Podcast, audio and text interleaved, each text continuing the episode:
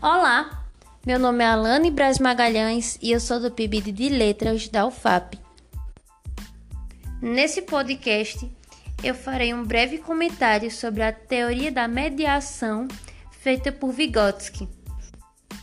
Segundo ele, o desenvolvimento cognitivo não ocorre independente do contexto social, histórico e cultural. Na verdade, o indivíduo depende desse contexto para poder desenvolver os instrumentos e signos necessários para a aprendizagem.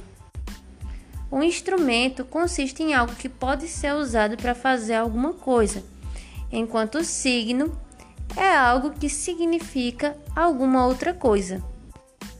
A teoria de Vygotsky trabalha com três tipos de signos: os signos indicadores, os signos icônicos e os signos simbólicos.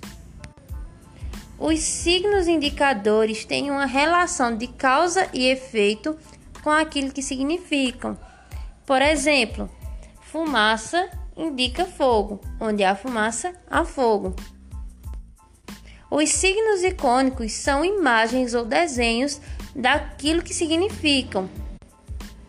E os signos simbólicos têm uma relação abstrata com aquilo que significam, como por exemplo as palavras, que são signos linguísticos, e os números, que são símbolos matemáticos.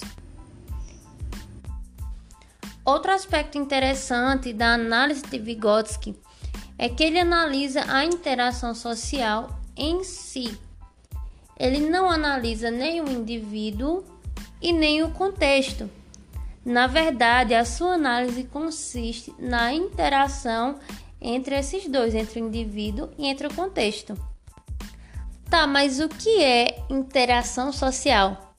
Segundo Garton, uma definição de interação social implica um mínimo de duas pessoas intercambiando informações. Ou seja, interação social é quando há trocas de informações.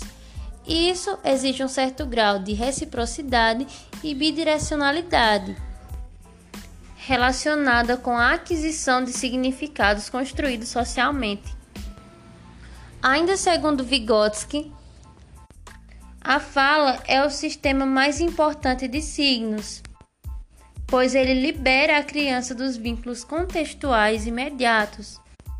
Ele ainda afirma que é através da fala que há o desenvolvimento de formas puramente humanas de inteligência prática e abstrata, pois o domínio da linguagem abstrata flexibiliza o pensamento conceitual e proposicional. Em outras palavras, não há ensino e nem aprendizagem sem interação e sem intercâmbio de significados.